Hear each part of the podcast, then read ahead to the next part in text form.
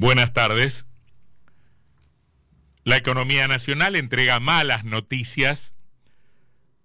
tanto en lo que se refiere a los problemas de fondo, estructurales y de hecho condicionantes de todos los demás, como en los de más estricta coyuntura. Uno de fondo es particularmente dramático y es que, se ha conocido en las últimas horas, la deuda externa de la Argentina está a punto de llegar a los 400 mil millones de dólares, casi 400 mil millones de dólares. Y las cifras muestran cómo el gobierno del presidente Alberto Fernández, que lloraba sobre el nivel de compromisos heredados de la gestión de Cambiemos, ya ha endeudado al país por un monto que representa una vez y media, una vez y media, el fabuloso crédito, el exorbitante crédito que la gestión anterior había tomado en el Fondo Monetario Internacional. Uno llega a la conclusión de que en la Argentina todo, absolutamente todo, es desmesurado y los gobiernos que llegan y que llegan sobre todo en virtud de las desmesuradas medidas adoptadas por los gobiernos previos los terminan igualando o superando en materia de despropósitos. Tampoco entrega novedades más alentadoras la coyuntura, por razones que los legos no alcanzamos a comprender, pero que necesariamente vamos a sufrir, el denominado dólar blue, se cotizó hoy a lo largo de la jornada en el orden de los 420 pesos, un poquito por arriba o un poquito por abajo de eso. Y no sabemos por qué, ni tampoco qué significa del todo, pero todavía no hemos perdido la sensibilidad. Tenemos sensaciones, como la de una persona que, entrevistada en la vía pública respecto de ese nivel que había alcanzado hoy la divisa estadounidense, dijo, yo creo que va a seguir subiendo porque está todo fuera de control. Yo creo que va a seguir subiendo porque está todo fuera de control. Digamos, es la sensación de este momento en particular. Sensación que por supuesto no es ni mucho menos inédita en la Argentina. Es, sí, un poco más infrecuente que esa sensación de que está todo fuera de control ocurra durante un gobierno peronista, que en general, en general, pilotea mejor que el resto este tipo de situaciones, particularmente este tipo de situaciones de crisis. Ese paradigma, en este tiempo que arroja novedades, también parece que se va rompiendo. Una pregunta posible es si en este tiempo y con este contexto donde todo parece tan precario, hay margen para pensar en los problemas de fondo y para imaginar soluciones a esos problemas de fondo. Si se puede, en medio de la urgencia, pensar en reglas que ordenen la normalidad o que regulen la normalidad. Eh, y uno tiene que, llegar a la conclusión o a la contestación o a la respuesta de que no solo es posible, sino que es obligatorio, que tal cosa deviene indispensable. Entre otras cosas porque estamos ingresando en el tiempo preelectoral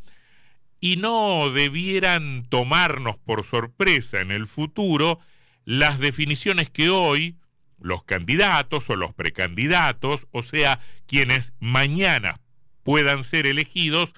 ya están insinuando ahora mismo, ya están insinuando ahora mismo en medio de generalidades varias. También hay que decirlo, ninguna plataforma es tan precisa o tan detallada como para tener una idea absolutamente clara, minuciosa de qué cosa es lo que nos proponen exactamente los candidatos. Hay un informe muy interesante que se ha publicado este fin de semana abordando, está en el diario La Nación, en el suplemento económico del diario La Nación, que aborda un problema que es clave, que es central, que es estructural en la Argentina y que es particularmente sensible para las provincias y que es el problema del federalismo fiscal, que no es otra cosa que el problema de los impuestos, o sea, quién los cobra, quién cobra qué clase de impuestos, si la nación o si las provincias, y en todo caso quién se queda con cada parte, con cuánto se queda la nación y con cuánto se quedan en conjunto y en particular las provincias. O sea, quién predomina en la distribución primaria, o sea, la primera, la primera división que se hace con el conjunto de impuestos eh,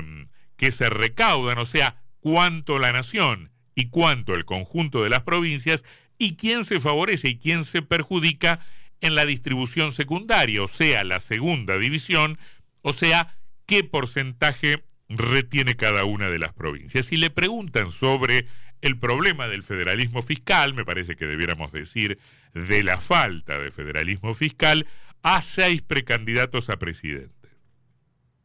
Una de ellas, Patricia Bullrich, es la que responde del modo más unitario posible. Dice, el federalismo no puede significar que se empobrezcan las provincias ricas para auxiliar a las pobres. ¿Mm? No lo dice en estos términos, pero parece decir las pobres que se las arreglen como puedan.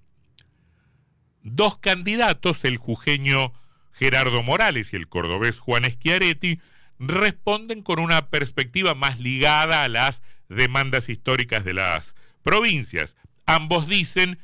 que eh, no se puede perjudicar a las provincias con esquemas de subsidios, como los vigentes, que favorecen a las regiones más pobladas y por lo tanto con mayor peso político electoral, como la ciudad autónoma de Buenos Aires y la provincia de Buenos Aires en desmedro del interior. ¿Por qué pagamos la nafta como la pagamos? ¿Por qué tenemos las tarifas que tenemos en el interior diferentes, más caras que en el área metropolitana? Y otros tres candidatos, Horacio Rodríguez Larreta, Javier Milei y eh, María Eugenia Vidal, responden con generalidades que en verdad nada nos dicen sobre el fondo de la cuestión. Pueden decir cualquier cosa como en los hechos no dicen absolutamente nada. Y después vienen una serie de economistas que nos dicen qué debiéramos hacer o qué debiera hacer el sistema institucional argentino y la política con los impuestos, ¿no? Em, eh, en el marco, insisto, de un sistema como el actual, que viene potenciando el centralismo en desmedro de las provincias, provincias, recuérdese que históricamente preceden a la nación, al que se dieron una serie de potestades o atribuciones, entre ellas las de carácter impositivo, que finalmente el poder central, que el Estado Nacional, tomó y se fue apropiando de ellas como si le pertenecieran originariamente, cosa que no es así. Eh, logrando al mismo tiempo colocar a las provincias, a muchas por lo menos, en una situación de virtual certidumbre. Hay un montón de provincias, la mayoría podríamos decir, que si no son absolutamente dependientes del poder central, son relativamente dependientes del, del poder central. Y entonces empiezan a aparecer una serie de propuestas que piensan más en el equilibrio de las,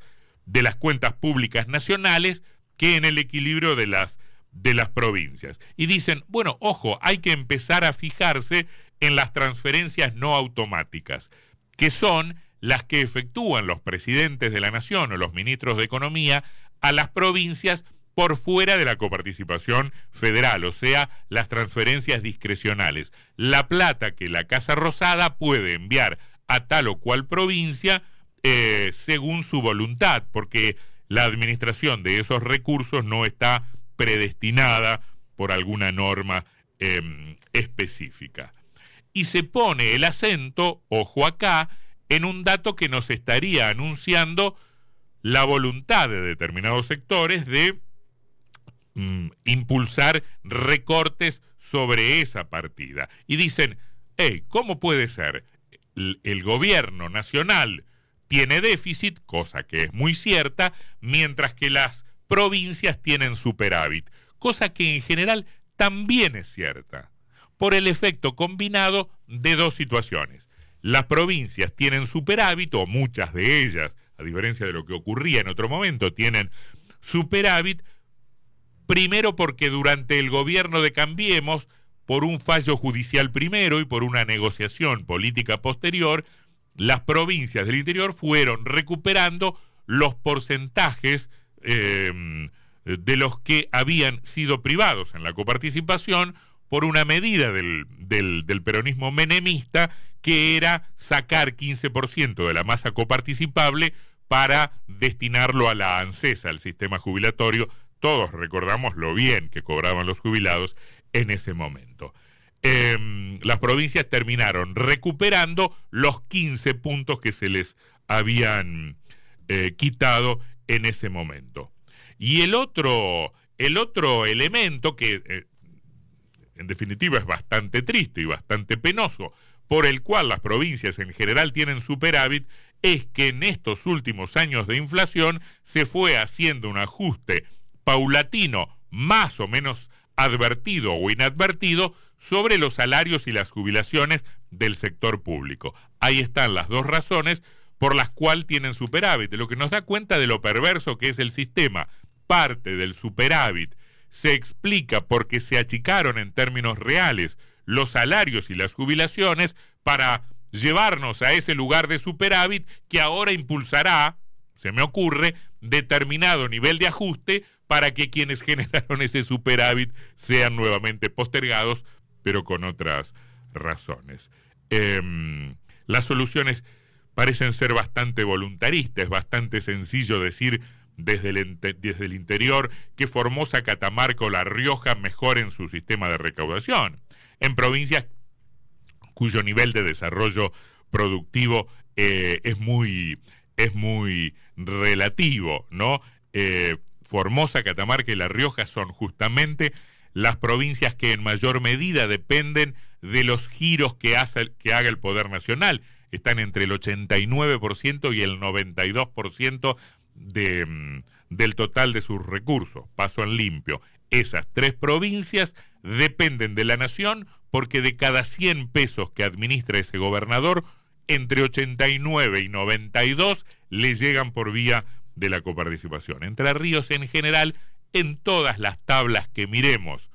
de este ranking de la coparticipación, anda por la mitad. No es ni la más dependiente ni la, ni la más autónoma. Y también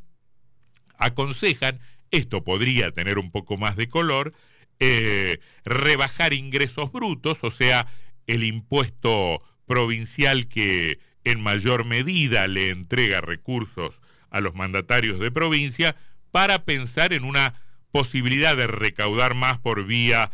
por ejemplo, del impuesto inmobiliario, con un dato que ciertamente también habla de la ineficiencia del sistema. Estamos hablando de evaluaciones fiscales que representan en el mejor de los casos el 25 o el 30% del valor del, del, mercado. En algún momento se promovió un organismo nacional que sirviera para actualizar los montos de las propiedades de modo tal de que la recaudación impositiva eh, estuviera más en línea con el valor real de eso, pero prácticamente eso quedó, quedó en la nada, ¿no? Y hasta hay quien, por eso conviene estar muy atentos en este tiempo, en el tiempo preelectoral, pero también en los primeros meses del gobierno que venga, hay también quien hace cálculos diciendo qué bueno sería que la nación eh, hiciera un ajuste, por ejemplo, en las transferencias que todos los meses debe realizar, decimos nosotros entre paréntesis, congeladas, a las transferencias que todo el que, el Poder Central debe hacer a las provincias que en su momento no transfirieron a la Nación el sistema previsional, lo que sería también un cambio de reglas de juego altamente perjudicial. Y así entonces se van